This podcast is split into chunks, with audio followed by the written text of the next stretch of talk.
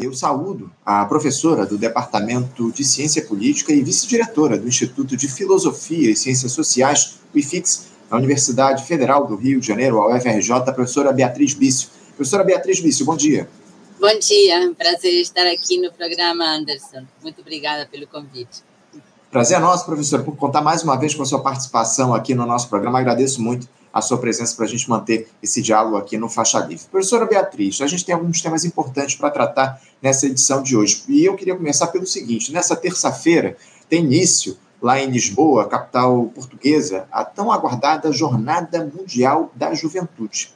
Liderados pelo Papa Francisco, cerca de 1 milhão e 200 mil católicos de 151 países se reúnem nesse que é considerado o maior evento internacional realizado pela Igreja Católica e retorna depois de uma parada mais longa, né, de quatro anos, por causa da pandemia. A programação oficial da Jornada Mundial da Juventude se estende até o próximo dia 6 de agosto. No entanto, apesar dessa comoção que foi criada ao longo desses últimos tempos, professora, o, o evento aí tem sido alvo de muitas críticas pelo uso dos cofres públicos para arcar com as suas despesas lá em Portugal. A gente vai tratar, inclusive, dessas polêmicas daqui a pouco, professora, mas antes disso, como é que a senhora avalia a realização da jornada em uma Europa conflagrada e enfrentando aí uma das piores crises da história do continente, professora Beatriz? Por isso mesmo, eu acredito que é extremamente importante a iniciativa do Papa Francisco, né? Ele estabelece com essa convocatória um diálogo com os jovens e ele tem um, um motivo muito particular para isso, fora tudo que você já mencionou, né? Uma Europa em guerra, uma Europa com a extrema-direita avançando, é, mas ele prestou atenção, é, é muito interessante, é, como com seus 80 e tal anos, né? O Papa Francisco é atento para questões que dizem respeito à atitude da juventude. E ele é, mencionou, explicitou que é, esse, essa convocatória tem, o, almeja, né, fazer com que o jovem volte a sonhar. Olha que coisa importante, né? Volte a ter motivos para agir é, na, na sociedade, né? Porque o sonho não é o sonho da, da paralisia, né? Eu acredito exatamente que o que ele menciona quando o jovem volta a sonhar, essa convocatória, é voltar a agir em prol de um cenário que não seja esse, né? Ou seja, todas as grandes mobilizações que, que, que foram objeto é, de, de transformações na, no mundo contaram, de alguma forma, com um protagonismo importante de jovens, né? é, a juventude que tem essa energia, que tem essa força, que tem essa capacidade de imaginar que outro mundo é possível, né? E o Papa está alerta a, a, essa, a essa questão de que hoje a juventude parece ter deixado de sonhar, né? Parece ter é, estar desiludida ao máximo, ao ponto de acreditar que ela já não é capaz de mudar nada, né, em seu entorno. Então, se, se, se limita a, uma, a fugir, né, de alguma forma. As novas tecnologias são um instrumento fantástico para isso, né, nos convidam a estar totalmente alheios né, ao, ao mundo que nos rodeia para entrar na bolha né, de um mundo imaginário. E é, a convocatória atende a isso. Então, é, o fato de que haja uma reação que você mencionou, alegando que está se invertindo dinheiro, cofres públicos e tal, há tantas é, outras formas de usar mal os fundos públicos que não suscitam críticas, né? É, é por que, que justamente essa incomoda? E eu acho que essa incomoda porque o Papa está colocando, de certa forma, o dedo na ferida. Vamos fazer com que o jovem novamente volte a acreditar na sua capacidade de mudar o mundo, né? E de agir nesse sentido. Eu, eu vejo por aí. Eu, eu, eu queria avançar um pouquinho mais nessa questão das polêmicas, professora Beatriz, porque é, para preparar Portugal aí para essa jornada mundial da juventude, professora, foram realizadas evidentemente inúmeras obras de infraestrutura que levaram a, a gastos aí enormes, como eu citei. Não há um número fechado ainda em relação ao uso do dinheiro público, mas o governo português estima um gasto de 36 milhões de euros, quase 188 milhões de reais. Já a Câmara Municipal de Lisboa, órgão que equivale à prefeitura por lá, já disse que vai gastar outros 35 milhões de euros. A cidade vizinha, Loures, que também faz parte da programação da jornada, vai tirar até 10 milhões de euros dos cofres municipais. Lembrando que Portugal é um dos países aí mais pobres do continente europeu e enfrenta algumas crises, como de habitação e também com profissionais de várias categorias do setor público. Médicos e enfermeiros estarão em greve durante alguns dias da jornada, bem como funcionários da Companhia Ferroviária Nacional e dos aeroportos. Além disso, várias forças de segurança vão fazer um protesto em frente à presidência da República, lá a sede da presidência, enquanto o, o presidente Marcelo Rebelo estiver recebendo o Papa Francisco. Uh, professora, até que ponto esse evento é de fato vantajoso para Portugal? É claro que ele não foi agendado na semana passada, mas vale todo esse desgaste político que o Marcelo Rebelo vem passando no comando do país por conta da realização da jornada, com todas essas manifestações que ocorrem lá em Portugal? Eu acredito que nessa conta falta uma parte. Ela está somente é, direcionada ao que foi a infraestrutura do evento. Mas nessa conta falta o que significa para a economia de Portugal receber mais de um milhão de jovens, né, que possivelmente vão acompanhados, né, que possivelmente não farão somente uma visita a Portugal nos dias do evento, mas esticarão, né, ou já chegaram, ou vão esticar, e vão passear, e vão consumir, e vão aos barzinhos, né, e isso tudo é uma grande mobilização da economia portuguesa, né? Como você disse, um país pequeno, uma visita desse porte, né? Essa essa essa economia que não está sendo colocada para ver, né, é, prós e contras, me parece que no fundo está é, evidenciando que há uma crítica que extrapola o fato em si. Talvez não fosse o evento convocado pelo Papa, haveria outros motivos para esse governo ser também criticado. Né?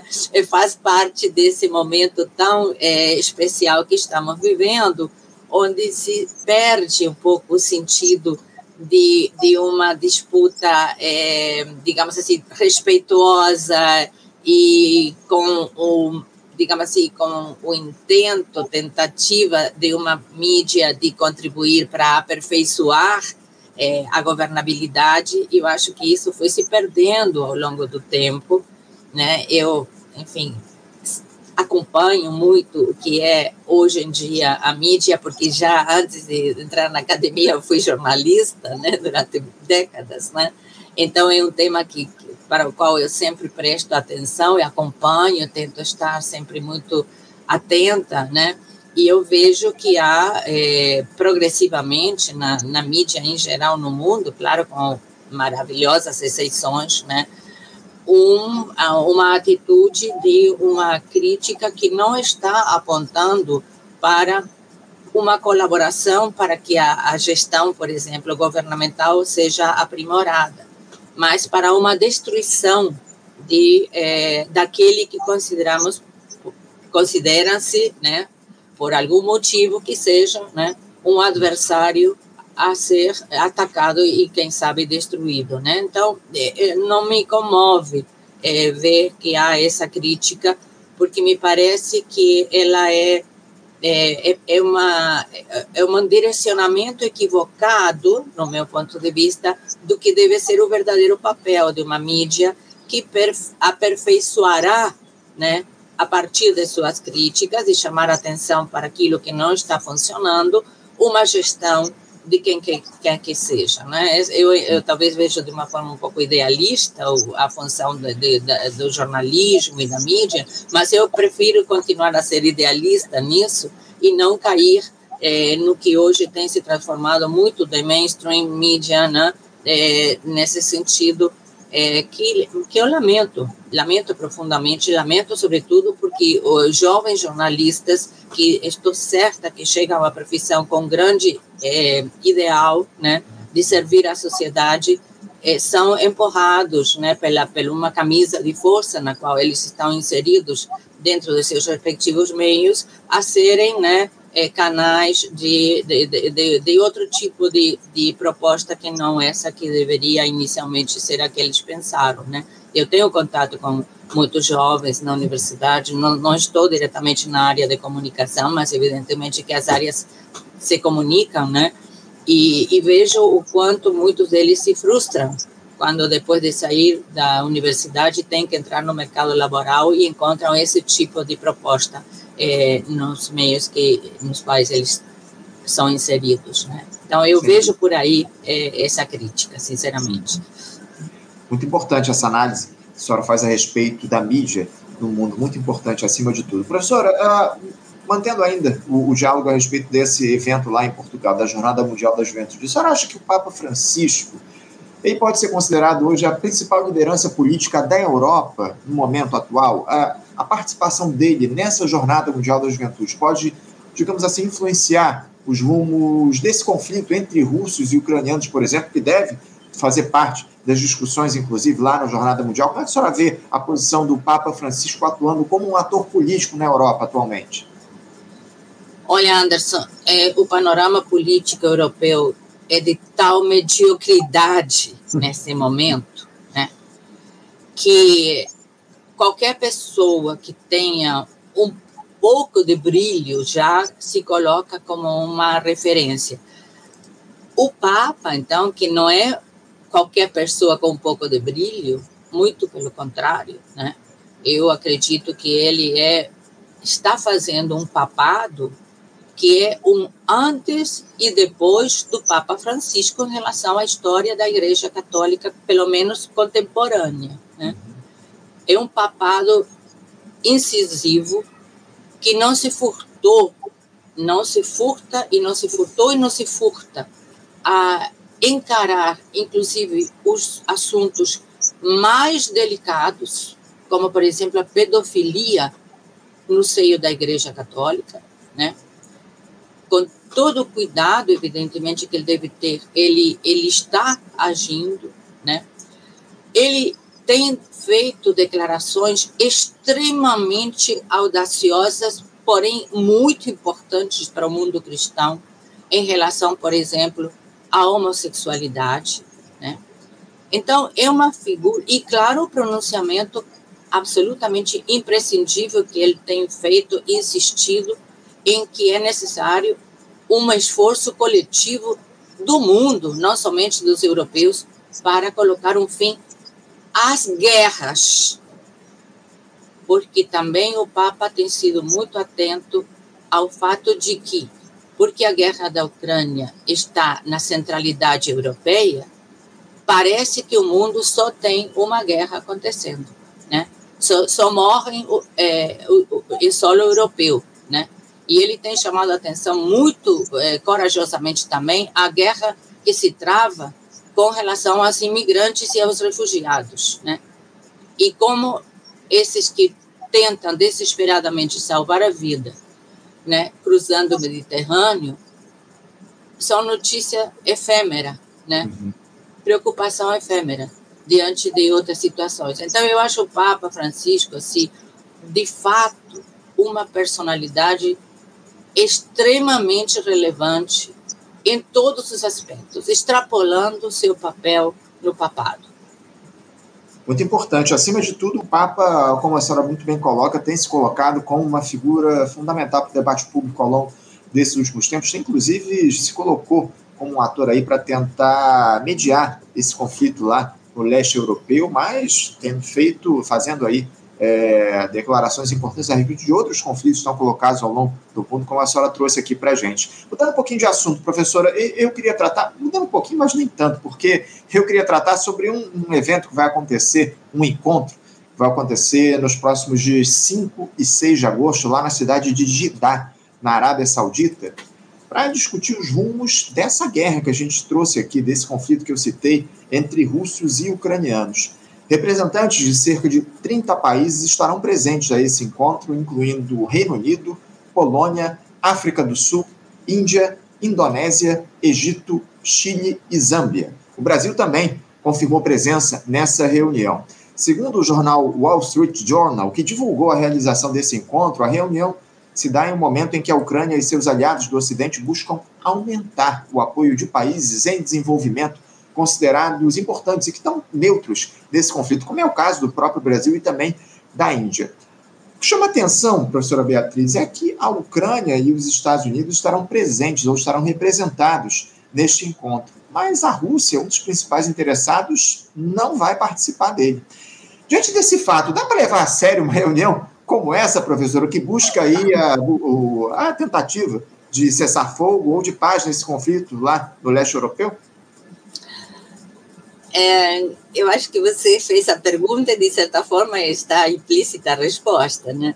Eu não digo não levar a sério, porque uma reunião é, que, de alguma forma, analisa é, os aspectos que levaram à guerra e possíveis saídas, é sempre uma forma de colocar a, a importância do tema. É, vários países que estão lá são países que têm tido atitudes é, corretas, né? A África do Sul tem tido uma atitude muito correta no sentido de procurar não, deixar bem explícito, né? O, o presidente é, da África do Sul fez umas declarações agora recentemente, até em ocasião da, da reunião que houve na Rússia com, com, com a Rússia com é, países africanos, né? De colocar que essa guerra necessita de fato ser levada a sério porque implica de certa forma, potências nucleares. Não é uma guerra da Ucrânia com a Rússia, é uma, Rússia, é uma guerra da OTAN contra a Rússia e da OTAN, ou seja, Estados Unidos, potência nuclear, com a Rússia, potência nuclear. Né? Então, evidentemente que é, levar a sério esse, esse conflito é uma questão fundamental para todos nós. Agora, uma, um diálogo em torno de uma solução possível a um conflito, no qual uma das partes do conflito não esteja presente, pode abrir alguns caminhos, pode esclarecer algumas questões, mas evidentemente ficará nisso, não, não poderá ir além. Né? É, o presidente é, mexicano, né, López Obrador, foi bastante pragmático. Ele disse: o México não vai a uma reunião desse tipo porque um dos atores não está lá. Então, o que, que o México vai fazer lá? Né? Então, a reunião tem que ser compreendida dentro de um, de um novo contexto no Oriente Médio, né? onde a Arábia Saudita, que sempre foi é, um satélite, vamos dizer assim, da diplomacia americana, é, não somente um satélite da diplomacia americana, na verdade, um peão do xadrez da, da, da presença norte-americana no Oriente Médio, com bases militares americanas no território saudita, enfim. É, é, é, essa Arábia Saudita agora com uma nova geração à frente, né, com Bin Salman, que é o, um jovem é, príncipe que quer, é, enfim, deixar a sua pegada na história do país e, e, e quem sabe da região, enfim, ele tem um, uma agenda própria. Né? Nessa agenda, um dos passos foi mediado pela China, inicialmente mediado pela Rússia, depois finalmente amarrado e alinhavado pela China, a aproximação, mais do que a aproximação, a, a estabelecimento de relações diplomáticas com o Irã, que se a gente lê um pouco o que tem sido a situação do Oriente Médio nas últimas décadas, sabemos que um dos antagonismos mais importantes que, que regionais, né, sem mencionar a, a, o jogo das potências, etc., tem sido o antagonismo da Arábia Saudita com o Irã. Né? E essa reanudação de relações diplomáticas, abertura de embaixadas, né, o Irã já abriu, abriu embaixada em Jeddah, etc., isso é uma mudança radical na geopolítica regional. Né? E o, o Bin Salman não, não fica por isso somente, ele, ele continua com uma agenda de colocar a Arábia Saudita no cenário mundial como um ator a ser levado em conta, né? E nesse sentido, na minha leitura está esta reunião na qual ele então convoca esses, esses é, países, diferentes países do mundo, e, enfim, por é, razões é, geopolíticas, né, ele vai, ele está querendo agir e avançar o sinal mostrando que a Arábia Saudita é um ator, mas também é, há certas condicionantes das quais ele não, não pode fugir. Então, ainda não há, a, ainda não tem a capacidade nem creio que seria o caso de que fosse a Arábia Saudita eh, o local para essa discussão final da guerra, né? Mas ele sabe que ele pode colocar um grãozinho nessa nessa nessa caminhada que é o que está tentando fazer.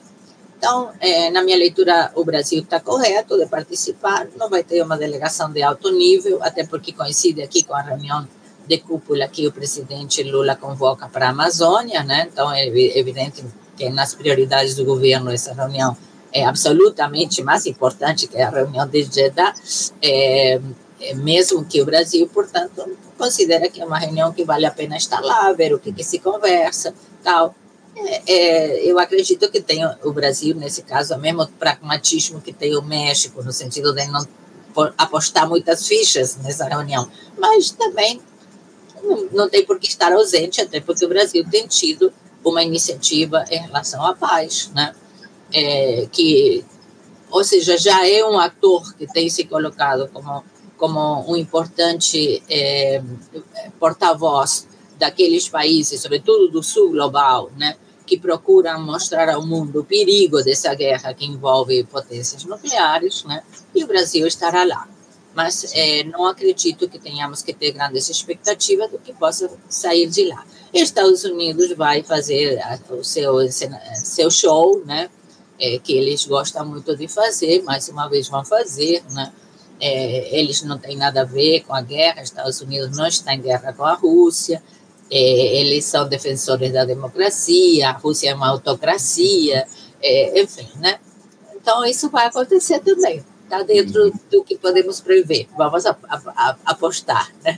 É isso, é isso. Inclusive, quem deve representar o Brasil nesse evento, nesse encontro lá em Jeddah, deve ser o assessor de relações especiais do presidente Lula, o Celso Amorim, né, que tem participado, inclusive, dessas articulações em torno do conflito entre russos e ucranianos. Para a gente encerrar, professora, mantendo ainda esse diálogo a respeito do, do encontro lá em Jeddah, uh, o fato dessa reunião acontecer na Arábia Saudita, que é governada, como a senhora colocou aqui, pelo Mohammed bin Salman, né, num regime autocrático, ditatorial, uma figura que comete atrocidades a todo tempo, como aquele assassinato, esquartejamento do jornalista Jamal Khashoggi na embaixada árabe lá na Turquia em 2018. Isso de alguma forma não deixa uma nuvem de suspeição a respeito das intenções ou da própria legitimidade desse encontro, professor? Bem, é, Anderson, eu acho que nós estamos já é, bastante cientes né, de que, em relação ao julgamento de determinados é, dirigentes, né, nós temos duas varas, duas medidas há muito tempo, né? Tanto assim que aqui no ciclo nosso das ditaduras, né, é, há aquela famosa frase né, de, de, de um grande líder norte-americano que dizia se eles são ditadores, em relação particularmente ao Pinochet, eles são ditadores, Pinochet e companhia naquele momento, mas são os nossos ditadores, né? Estão, estão conosco, né? Claro que a Arábia Saudita, pouco a pouco, está deixando de ser a nossa Arábia Saudita se pensarmos do ponto de vista dos Estados Unidos, porque cautelosamente a Arábia Saudita está dando passos é, e se reaproximando da Rússia, onde ela é parceira na OPEC, OPEP+, uhum. da China, que mediou o acordo com o Irã, está deixando de usar o dólar em grande medida em suas transações comerciais com esses países, né? Mas ainda ela está nessa ambiguidade de não cortar o cordão umbilical com os Estados Unidos, tanto assim que a presença dos Estados Unidos está assegurada lá na reunião e tal. Então, é, é, estamos nesse momento dessa Arábia Saudita, que para os Estados Unidos sabe de todos os crimes que, que tem aí na lista, né? É, porque não é somente, claro, esse, esse escortejamento do jornalista que era um correspondente de um jornal americano, evidentemente que ganhou as manchetes do mundo mas é, a pena de morte na, na Arábia Saudita é utilizada de uma forma assim indiscricionária. Né? Então, é, houve, houve casos terríveis né, de condenação à morte de adversários, né, uhum. com um julgamento pífio, né, enfim. Então, é, sim, é evidente, isso, aí é uma questão que nem, nem se discute, né, nem se discute. É isso. Professora Beatriz Bice, eu estou com meu tempo mais do que esgotado aqui, mas eu quero agradecer muito a sua participação no nosso programa mais uma vez. Muito obrigado por nos ajudar a entender um pouco dessa dinâmica da política internacional. Eu desejo à senhora um ótimo dia e deixo o meu abraço. Obrigada, Anderson. Sempre um prazer estar aí com vocês, que são essa janela, né? Uma das janelas que nós temos para arejar no nosso ambiente, né? Parabéns aí. Obrigado, professora. Um bom dia para a senhora. Um abraço forte. Até a próxima.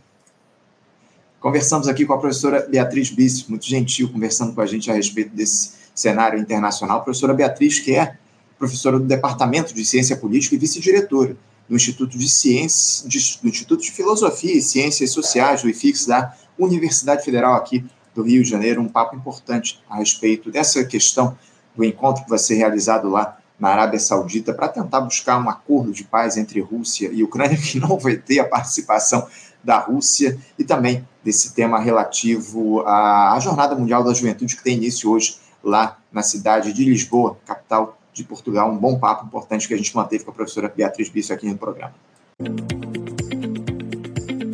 Você, ouvinte do Faixa Livre, pode ajudar a mantê-lo no ar. Faça sua contribuição diretamente na conta do Banco Itaú, agência 6157, conta corrente 99360, dígito 8.